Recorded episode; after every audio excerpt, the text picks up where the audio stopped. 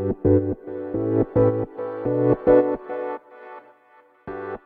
はようございます。なつきです。今日はいい師匠とはっていうことについてねお話していこうと思います。えっ、ー、と今週ね日月と東京に行っておりましてそれ何のために行ったかっていうとあの私のね師匠の長倉健太さんっていう方とあの原田翔太さんっていう方がねずっとやっているあのプロデュース養成講座っていうのがあってまあ私それ以前もね受講したことがあるんですけどもそれのね今回10期ということでまあなんかキリがいいし なんかあの2人が結構気合い入れてたのでそうもう一回ねそれ受講しようと思って。うん。でやっぱりプロデュース視点はまだまだね最先端の方たちから学びたいっていうのもそうですしやっぱりどんどんね時代変わってってますしね。今このオンライン業界なんか特に。うん、っていうのが一つと、まあ、今回10期でやっぱり今までね昔から長い間お二人をね慕ってる方とかも参加するだろうなみたいな動きとかまあでもそうじゃなくてもなんかこう結構ねすごい活躍されてる方とかが動くんじゃないかなっていう。そう。でまあそれでの第1回目っていうことでまあ行ってきました。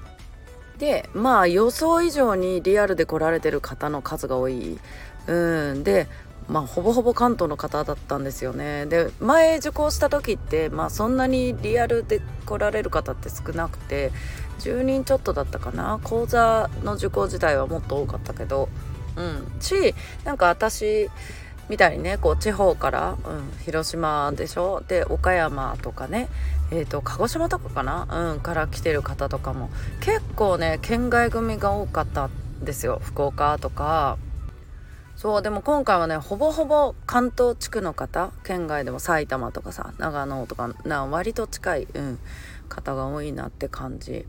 でだったからか50名ぐらいいたんですよリアル参加でね。うん、だから懇親会もすごいしなんかほとんどの人とあんま喋れなかった。けどあのやはり予想通りねやっぱりすごい大活躍されてる。まあ奥女の方も何人もいらっしゃるしその男性の方にもねもう商業出版されてとか、えーと、あとは大学教授の方とかもう本当にねいろんなね本当にすごい権威持った方とかがねたくさんいらっしゃって。まあこれ半年間の講座なんですけどね。そうなんかこれからねなんかうーんどういう風にね交わっていくメンバーが出てくるのかとかそうなんかそういう部分もねちょっと楽しみだななんて思って見ておりました。でまあそこであのあった話の一つでね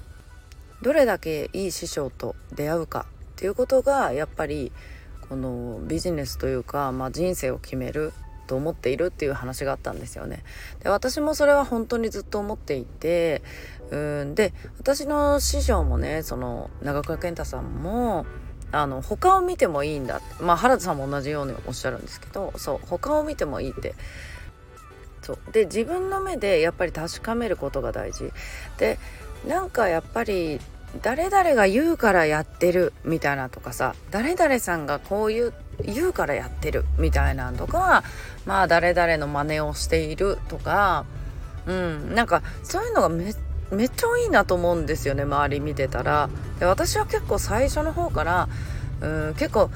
やっぱハマったらバーッと行くんでまあ最初長倉さんはすごいと思ってわーってすごい長倉さんからたくさん学んででもやっぱりふとした時にんなんかこっちのやり方もちょっと興味あるぞみたいな感じでまた別のところでまあ学んだりとか情報取ったりとかそう。そういうなんかいろんな人の視点というかさなんかそういうやり方見た上じゃないとこの人のが本当に自分に合ってるかとかまあ正しいかどうかのも問題じゃないじゃない？自分がこのやり方が合ってるかとか好きかとか嫌じゃないかとかさ。うんなんかうん中にはねなんか合わない塾のやり方企業塾のやり方でもうなんか言われるからもう仕方なくいやいややってるみたいな人本当に実際結構いるんですよ。私びっくりするぐらい。え嫌なら嫌って言えばいいじゃんみたいな。で私このビジネスに関してはこういうオンラインのねいやいややっても絶対成果出ないと思ってて、うん、でだから私受講生さんにももう嫌だと思うことは絶対に言ってねみたいな、うん、その自分の思いと違うことをやっても絶対うまくいかないんですよ。うん、でだからなんかそのまあそれこの前原田さんも言われてたけどなんか私の塾は間違いないからよそに行くんじゃないみたいな感じのまあ先生もいらっしゃるんですよ実際結構ねその宗教的なというか絶対間違いないからみたいに。でもやっぱそういうの言えば言うほどなんか怪しく思えちゃうよねみたいな、うん、確かになって私もずっと思ってるしまあそれね言われる言われない別にしてもやっぱり自分がやってることを一回疑ってみるっていうのはなんかすごい大事だなってそうずっと思ってて。で結構ねそのなんか嫌だななんか違うなって思いながらでもあの結構本当に極限まで壊れるまで我慢しちゃうとかね。うん、でもうそれでなんか成果出ないからもうやめたってやめちゃうとかめっちゃもったいないじゃないですか。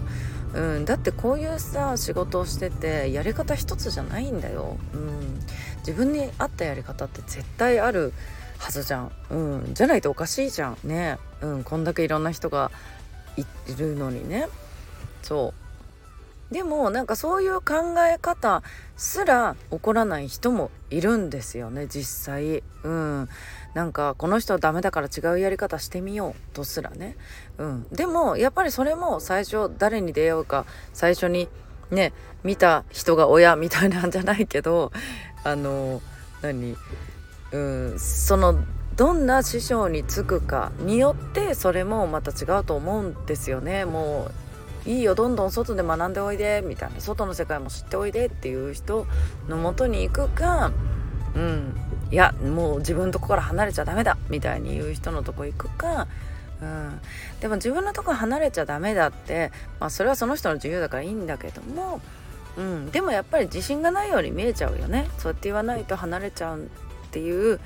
うん、自信がないのかなっていう風に見えちゃうかな。うん、でもやっぱり自分の目で確かめるっていうことはすごい大事だな、うん、その上でそういうことを言ってくれる師匠、うん、とかね。そう。自分に合うどんな師匠に出会うかっていうのはうんマジでめちゃくちゃ大事だなと思う、うん、これで本当になんかビジネスとか、まあ、人生ですよね。自分の生き方、うん、がうまくいくかどうかって本当これにかかってるかなとか。っていうのを思います。はい。ということで皆さんね今日も素敵な一日をお過ごしください。またお会いしましょう。